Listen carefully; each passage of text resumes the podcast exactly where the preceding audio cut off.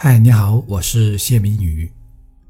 接下来为您分享的是我在昨天写给我们团队的一篇稿子，稿子中午就在公司发布了，然后收到了一些员工表示自己看了之后很惭愧的回复。员工能向上级表示惭愧感，那表明他得到了一些反思，或者突然发现了平时被自己忽略的东西，这是好事情，因为他看到了自己可提升的空间在哪里，有多大。我认为关于人情世故的话题特别适合于比较年轻或者刚走进社会不久，还缺乏社会历练的一些朋友。那怎样才能去掉自己身上的学生气，而让自己变得更加圆融成熟一些呢？接下来我将为您毫无保留地说说我的观点和经验。以下内容的前半部分可能会让你觉得我在没事找事吐槽，可你继续听下去，相信一定能给你一些启发。以下是稿件的原文。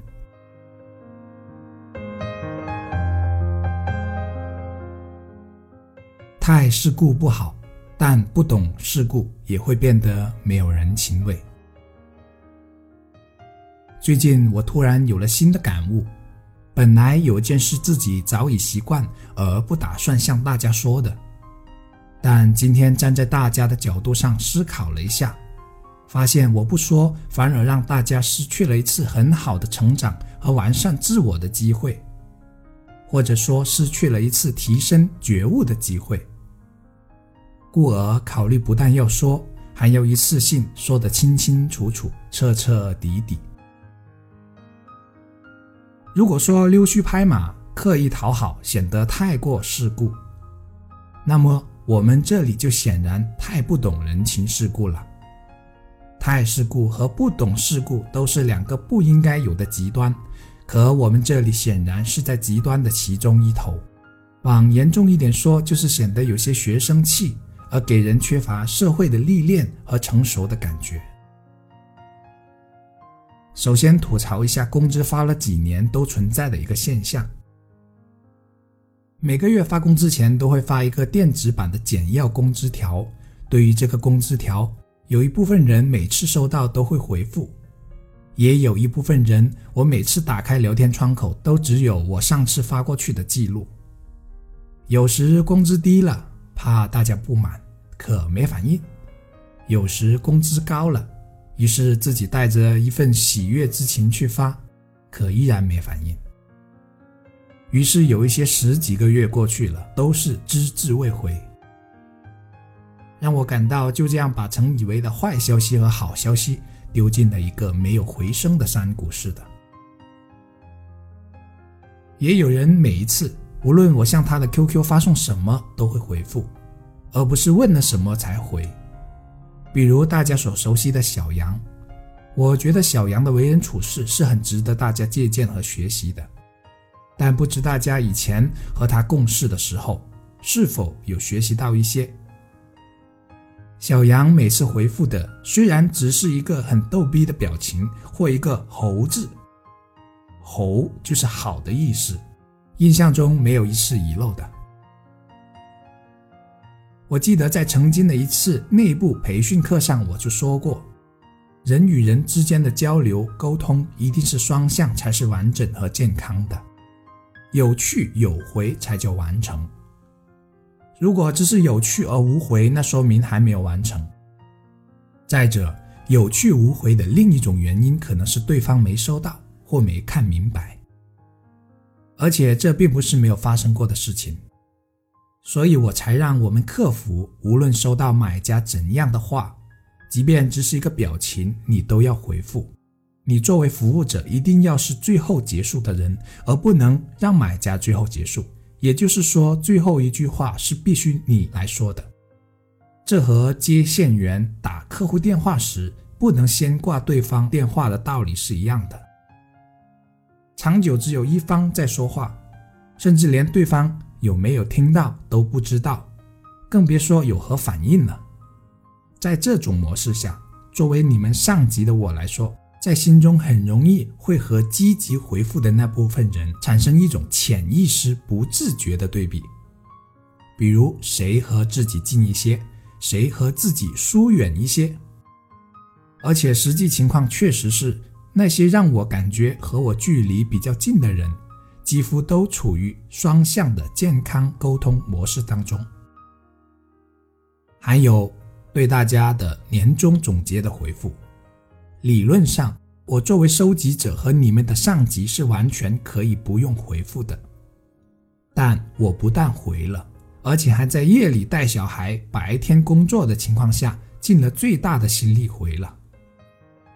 可结果和发工资条时一样，有一部分人始终是没有任何回应的。你猜猜，如果我往最坏的方面想，会扭曲成怎样的想法吗？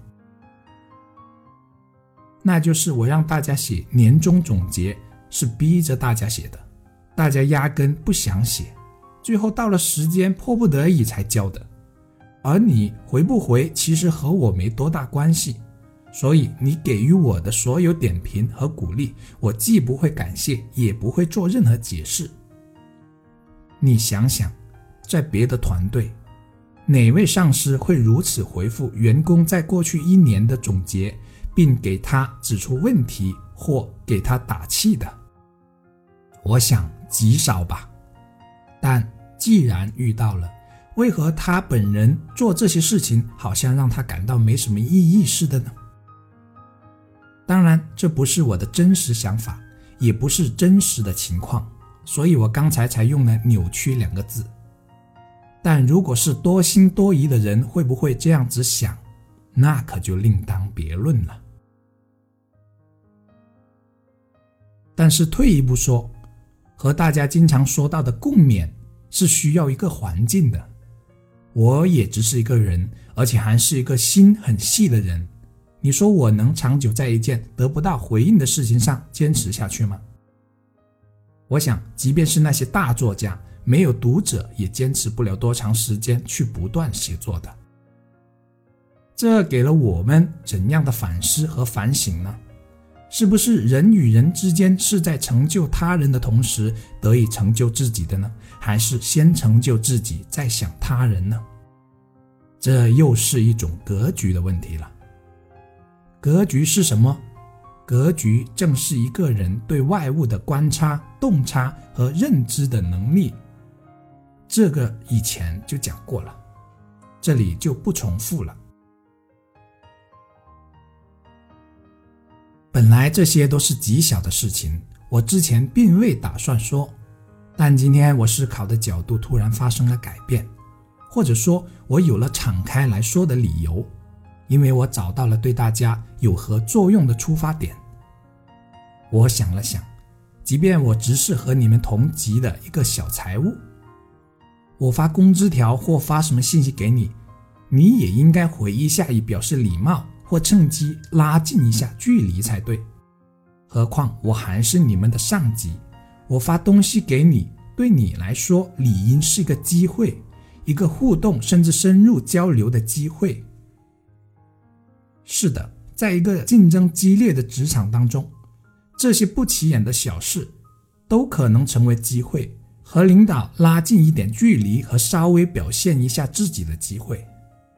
所以说，我一直都担心，我们这样的环境出来的人，到其他勾心斗角、弱肉强食的团队中，还能不能生存的其中一个原因就在于此，因为大家太过单纯了。缺乏对周围环境的敏锐和把握，提升的方法其实早就给过了，只是始终只有一部分人做得好，或者说忽略了这些不起眼的细节，让自己生活在粗线条的人生模式当中。长久下去，那种对知足和幸福的感知力是会越来越弱的。前年开始的员工生日聚会，就是看到了大家在工作外的互相之间的互动不够才执行下去的，也为了增加一些人文的关怀和体贴。虽然达到了一定的效果，但我感觉大家并没有融会贯通的在其他类似的人情世故方面有所改进。比如同事生病了，有没有给予关怀？同事家里发生了红白喜事，有没有给予关切？还是我们压根就不觉得我们这帮人是朋友，而只是工作上才存在的同事关系而已？这是两种不一样的格局。如果你的人生是想一直往上爬的，那哪种格局更适合你？哪种格局可以让你成为更多人心目中的头领？这是显而易见的。你爬得越高，你需要管的人就越多，而不是你做的事，也不是你管的事越多，最终一定是回到人身上的。我举些正面的例子，我其实就是一个不懂得怎么关心别人的人，也对人情世故的事情缺乏关注。但我一直在不断的将心比心的受着身边朋友的影响。比如我去一个比较远的朋友家，去的时候对方就主动说要到车站接我，感觉到了什么？显然是热情。离开朋友家后，我还没有回到家，就收到了朋友发来的微信，问到家了吗？或者我还没有出门，他就说到家时发个微信给我。你感觉到了什么？是不是很暖？那你有没有把自己也变成一个很暖的人呢？再比如最近发生的，我儿子还没有出生，一些人就老问我：“你老婆什么时候生啊？”这种被关切的感觉是幸福的。有位朋友还非要我给他地址，说把孩子出生时要用的一些衣物和一些什么东西寄过来。我说不用，可他还是不放弃，所以最后还是当面给到了我。你感觉怎样？有没有学习的地方？而在我儿子出生后，我在一个报喜的群里收到了群里几乎所有人的祝福，我感觉到大家和我一样开心，还比我快的在群里发起了红包，而我朋友圈。报喜的那条分享更是多达近两百个评论和点赞，你觉得怎样？像我这个这么平凡的普通人，是不是很容易因为这些会感到很幸福？那我们能不能也尝试做一个能成全他人幸福的人，从而也让更多人成全自己的幸福？当然可以，只要你有那样的觉悟。只要你从此将更多关切的目光放在他人身上，还有就是我的生日，因为太好记了，七夕嘛，每一年这一天都很热闹。有一位高中同学，每一年都会在这一天给我来电话，祝我生日快乐。他坚持了好几年，他可是管理几百上千人的大企业的二把手。不过我很惭愧的是，我自始至终都不知道他的生日，也不知道我生日那天给我发红包的那些朋友的生日。所以最后我选择一个私人红包都不收了。可我打心里很感激我的人生里有这些人，而那位高中同学到现在还是和我死党一样亲近。刚才也说了，我其实是一个并不太会主动关心别人的人。这可能和我的家庭教育环境有关，简而言之，就是在父母的万般宠爱中长大的。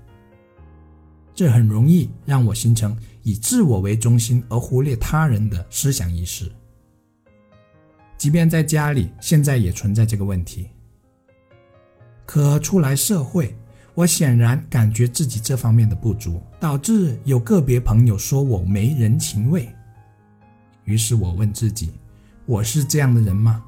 没有人情味不是真实的我，可为什么人家会这样子评价我呢？因为我的表现不符合他的预期，或者说达不到人情味的世俗标准。当然，话又说回来，我们并不是为了迎合、讨好别人而刻意的去改变自己，而是从中看到自己确实存在。为了更好的生活在这个世界上的可提升空间，这里我补充一个很重要、可却往往容易被忽略的部分，那就是之前提到的双向，在这里更是适用。怎么体现？别人对我好，我感受到了，这还不够，我要把感受反馈给对方，这才叫双向。